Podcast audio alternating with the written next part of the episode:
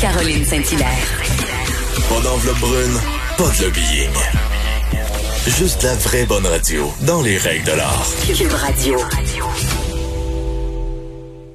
On va aller retrouver notre sociologue et chroniqueur au Journal de Montréal, Mathieu Bocouté. Bonjour Mathieu.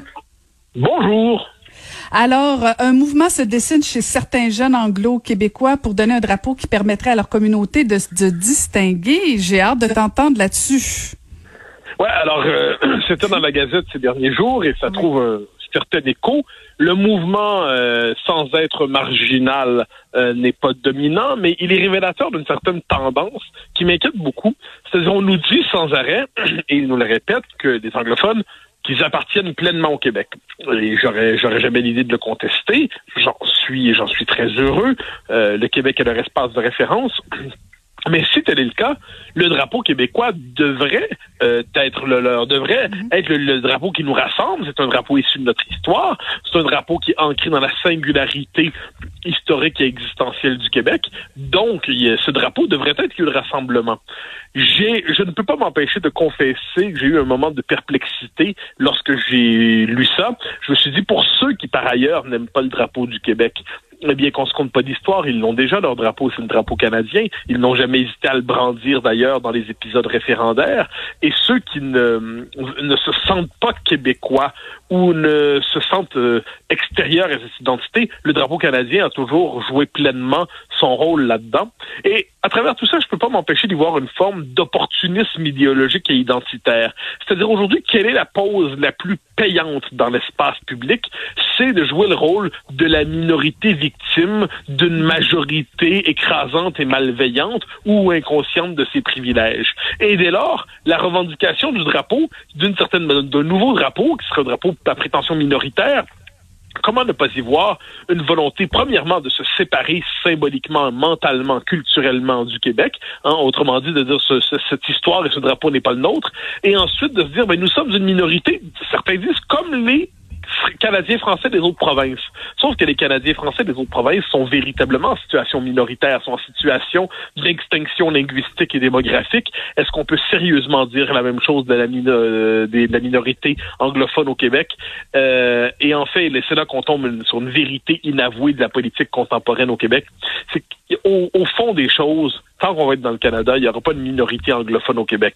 Il y a des représentants de la majorité anglo-canadienne au Québec qui se présentent et qu'on présente comme la minorité anglophone. Mais sur le plan institutionnel, sur le plan politique, sur le plan du pouvoir, sur le plan de la capacité d'intégration des nouveaux arrivants, sur le plan de l'appareillage institutionnel, nous sommes devant les représentants d'une majorité euh, qui, qui, par ailleurs, trouve intérêt à se présenter dans le langage minoritaire aujourd'hui. Donc tout ça pour dire que ce drapeau ne m'inspire pas grand-chose de bien. J'espère, j'espère sincèrement que nos anglophones vont brandir le drapeau du Québec, qu'ils vont s'y reconnaître pleinement, qu'ils vont dire ce drapeau est le nôtre. Comment, comment nier, cela dit, qu'il semble que ce soit un peu plus compliqué?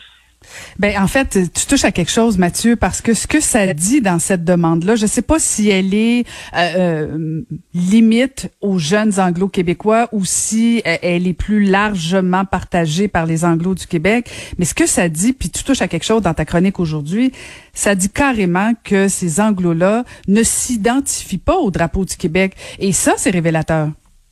Oui, ben, absolument, parce que le drapeau du Québec est un drapeau magnifique qui, moi, premièrement, il est beau. Moi, je trouve qu'il faut juste le dire. Les drapeaux, c'est pas toujours beau.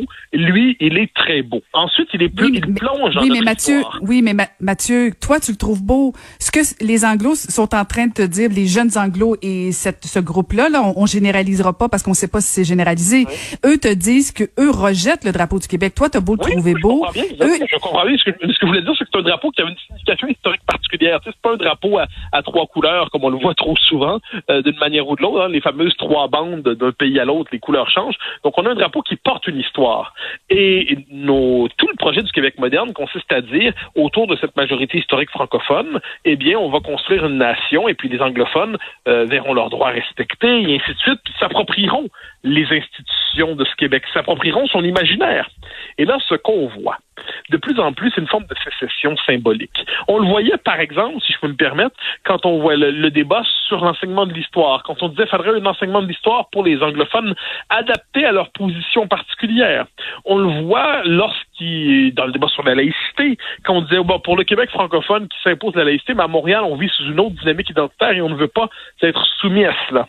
On, donc plusieurs indices, on le voit dans le rapport au bilinguisme à Montréal, où la loi 101 est de plus en plus un vestige. La, loi 101, c'est une forme de loi Potemkin. C'est une loi qui donne une apparence de, Québec français, mais dans les faits, l'esprit de la loi 101 est complètement bafoué à Montréal. Donc, est-ce que, cette étape-là, celle du drapeau, n'est pas qu'une étape de plus dans une désaffiliation? Et moi, je, je dis ça, c'est très inquiétant. Euh, déjà, comme je le dis, il y a le drapeau canadien, la rigueur, c'est, qui, qui, est leur, leur autre identité disponible. Mais je pense mhm. que de ce point de vue, euh, la, la, véritable réponse du Québec, ça devrait être de rappeler plus que jamais l'importance de ce drapeau, de ces symboles, la nécessité de faire cause commune de faire communauté nationale partagée. Et la vocation des Anglo-Québécois, c'est de se déployer pleinement dans leurs droits dans cette société, mais ça ne devrait pas être d'en faire sécession mentalement, comme si finalement euh, ce drapeau, ces institutions, l'Assemblée nationale et tout ça, c'était finalement une forme de spécificité canadienne-française pour, pour la tribu francophone d'hier. Hein, on a nos propres symboles, nos propres institutions. On se fait croire qu'on est un peuple, mais dans les faits, on est une très grosse tribu. Et puis on est pas vraiment les autres. Eh bien non, je, crois que là-dessus, la nécessité d'un univers symbolique partagé est plus importante que jamais. Mhm. Et je me demande ce que pensent euh, nos élus à l'Assemblée nationale de, de cette euh, requête-là, de cette initiative. Euh, autant Christopher Skeet de, de, de, la CAC, qui, qui, est la, qui est le lien avec la communauté anglophone, mais particulièrement, ce qui va être intéressant de suivre, Mathieu, c'est le positionnement de Dominique Anglade dans ce dossier-là. Ouais, très juste, très très juste. Alors, Christopher Skeet est un élément assez intéressant à la CAC, hein, parce que oui, c'est un anglophone, mais qui a embrassé pleinement euh, le destin national du Québec. Pardon, c'est pas c'est pas un indépendantiste, hein, c'est un caquiste. Mais pour lui, le Québec comme État-nation, le Québec comme euh, société distincte, comme on disait au temps de Bourassa, à tout le monde comme nation, euh, ça ne semble pas faire problème. Donc, et, et c'est un bon porte-parole, franchement, de la cause québécoise lorsqu'il parle aux médias anglophones. Ça, ça, ça vaut la peine d'être souligné. Euh, Dominique Anglade, elle, ça, ça va être intéressant sa réponse, c'est-à-dire est-ce qu'elle se sentira écartelée entre deux légitimités, en fait deux intérêts électoraux, euh, ceux de sa base anglophone et le fait qu'elle doit quand même parler un peu au Québec francophone pour se, pour être capable de, de construire une majorité?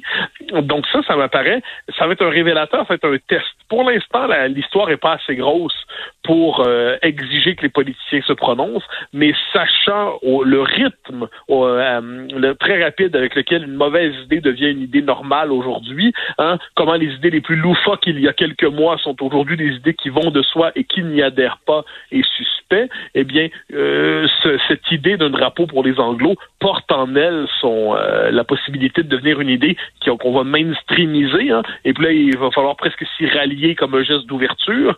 Euh, bon, euh, donc, donc, de ce point de vue, ça va être intéressant de voir quand les politiques vont devoir se prononcer, qu'est-ce qu'ils vont dire et faire. Mm.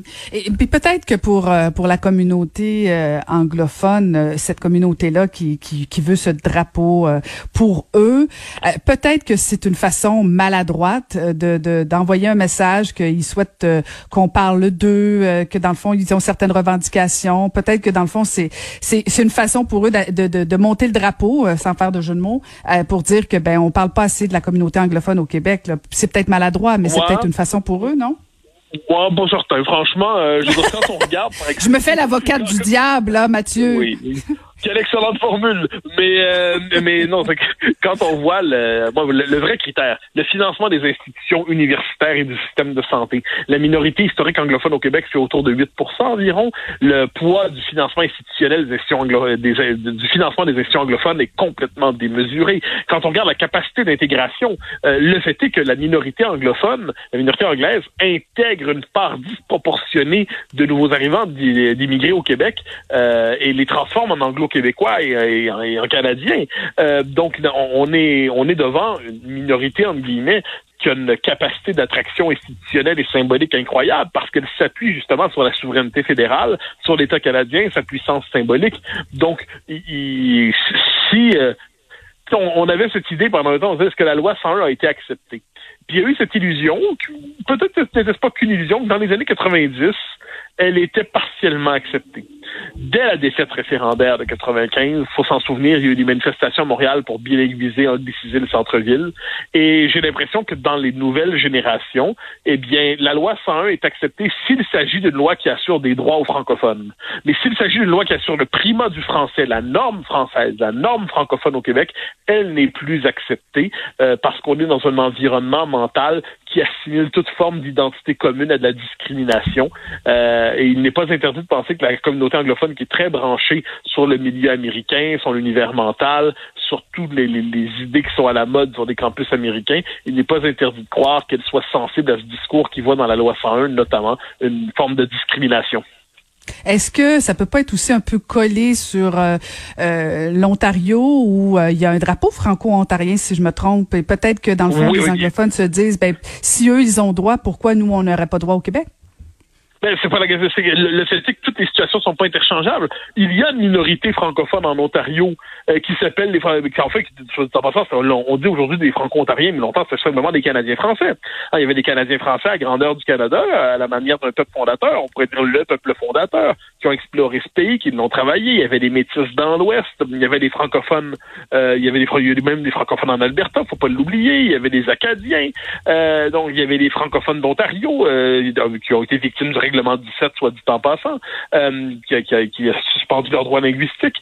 Euh, donc non, je pense qu'il n'y a pas de comparaison possible entre la minorité française de l'Ontario, qui est en situation euh, d'extinction démographique et linguistique, et, euh, et la, la, minorité anglaise au Québec, qui, comme je le disais, s'appuie sur le plan institutionnel, sur une réalité majoritaire, sur la souveraineté canadienne. Euh, évidemment, mais, c'est payant de se présenter comme une minorité. Ça, c'est ça l'affaire. C'est que pour nos les, les, jeunes qui portent ce projet-là, ils ont compris que celui qui porte l'étendard de la minorité victime a comme une prime morale et symbolique.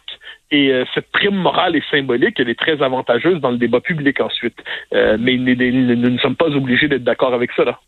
Oui, tout à fait, tout à fait. Merci pour cette réflexion. Alors, je rappelle qu'on peut te lire euh, encore une fois aujourd'hui, Mathieu Bocoté. Merci infiniment. Au grand plaisir, au revoir. À demain. C'était Mathieu Bocoté que vous pouvez lire dans le Journal de Montréal.